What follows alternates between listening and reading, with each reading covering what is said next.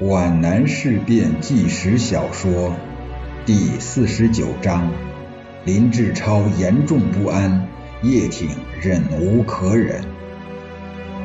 林志超在三支队的几天，也被卷进军民相别前那种难舍难离的激动中。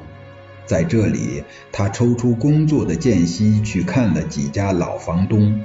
这可就惹下塌天大祸，身陷重围了。几乎天天都被拉去接受宴请。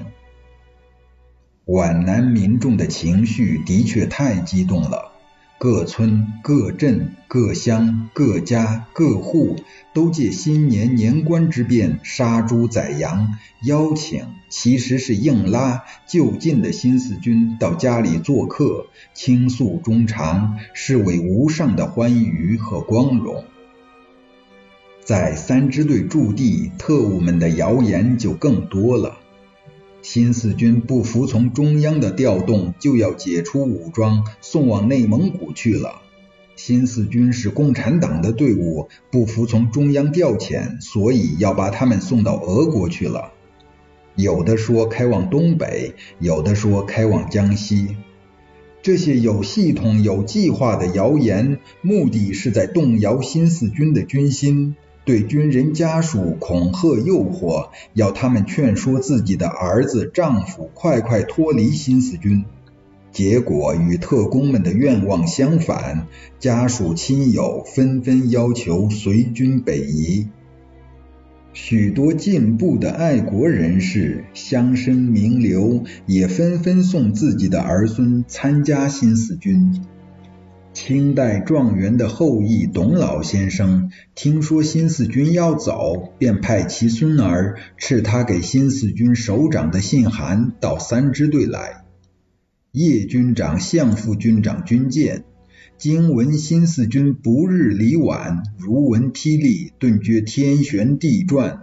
本欲前往亲晚，无奈步履难移，托孙代为致意。并望收留，可供文书之职，视为至感。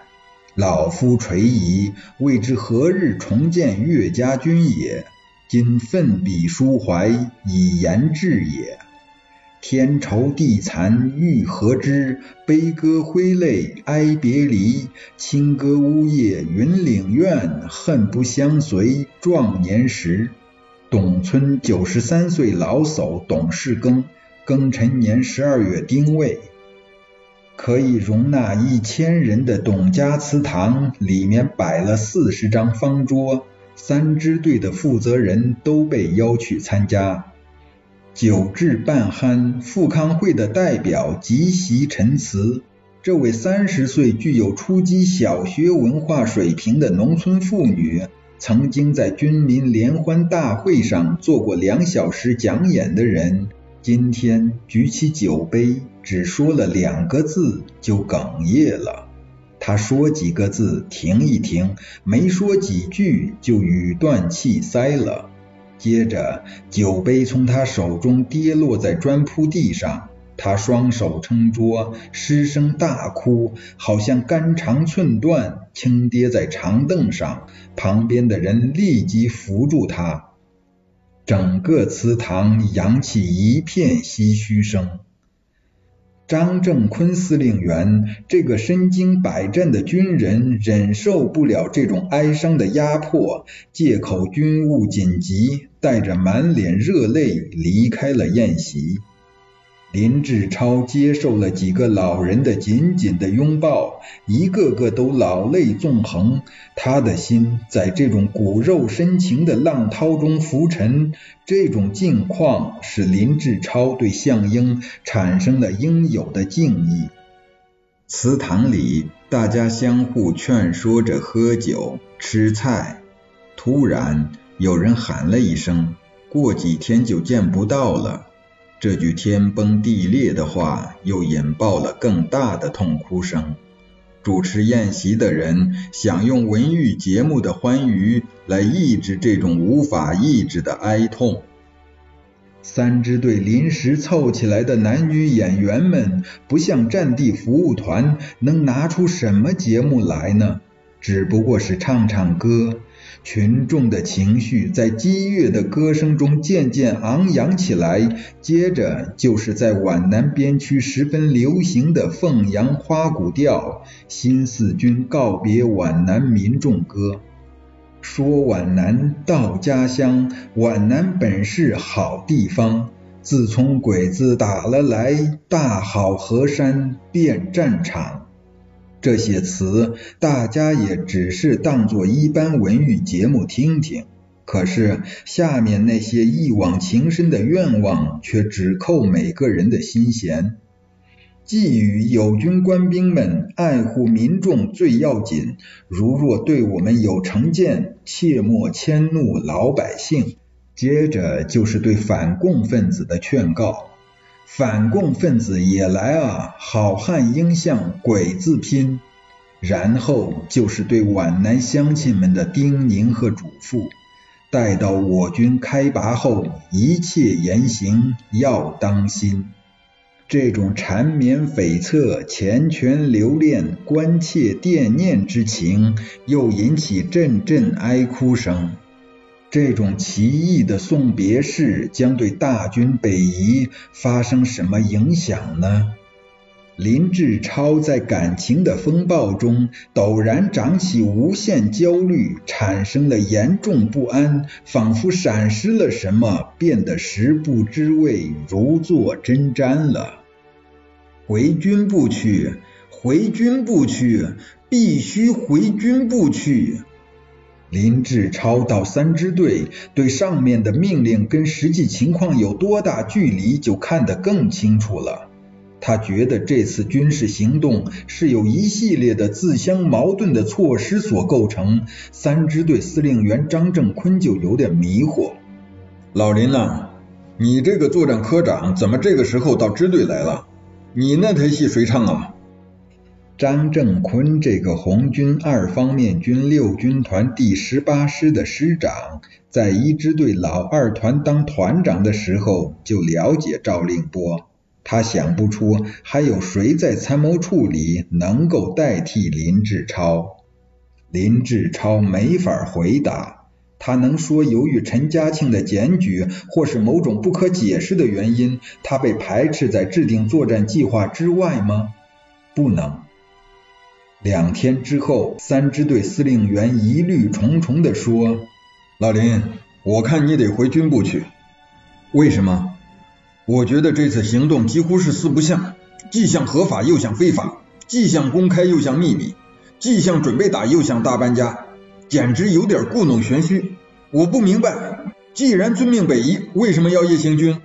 既然夜行军是为了秘密，可又要准备灯笼火把，还要向当地的群众举行告别晚会。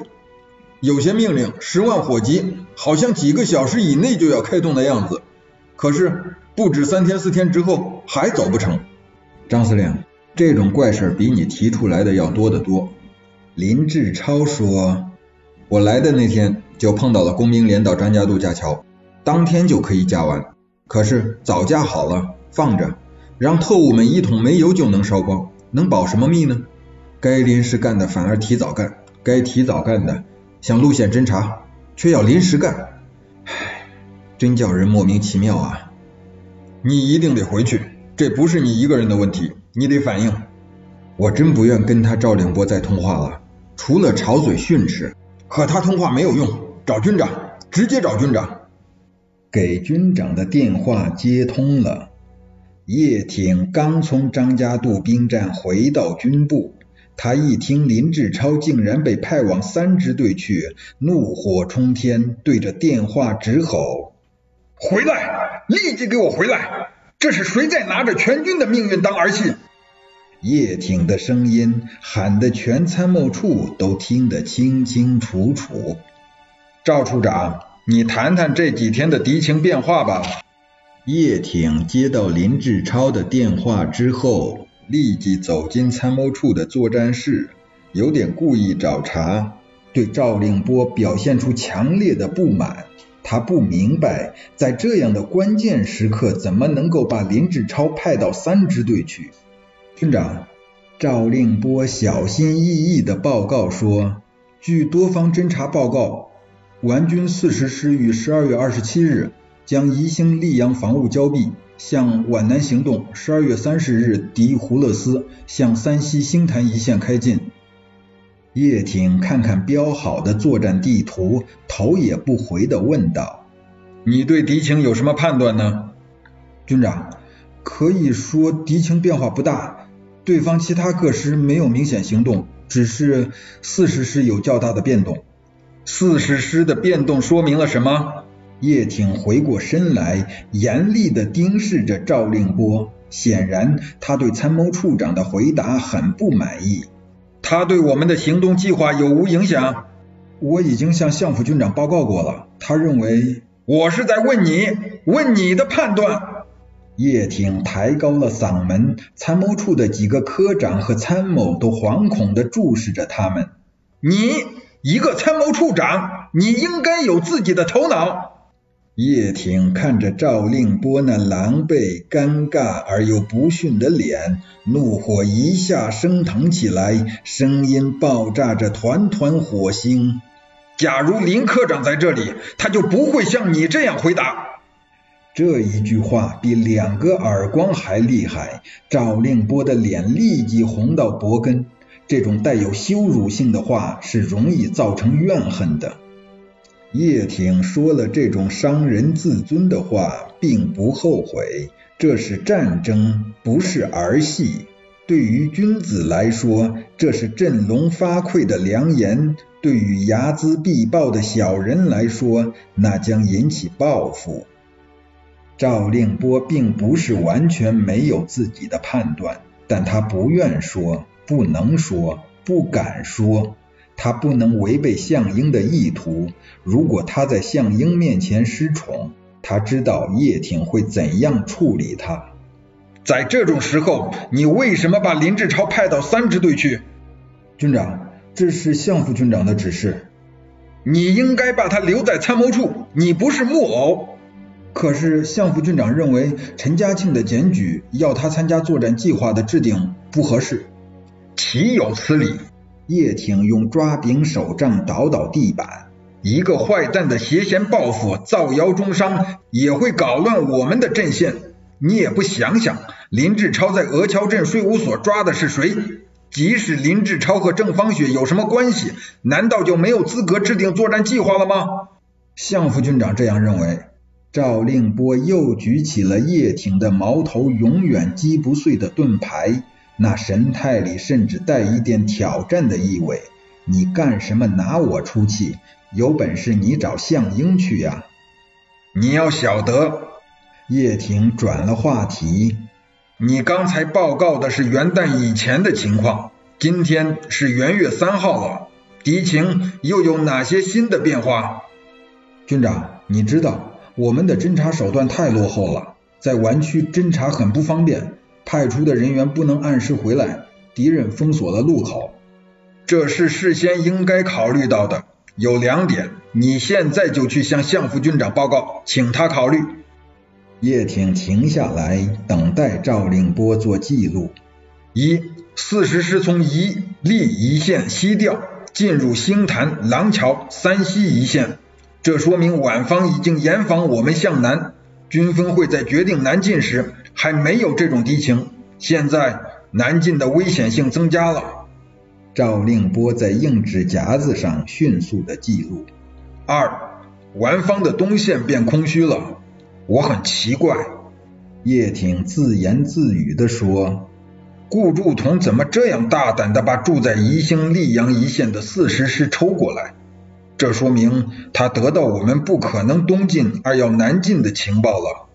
你对相副军长报告说，现在东晋的阻力变小了。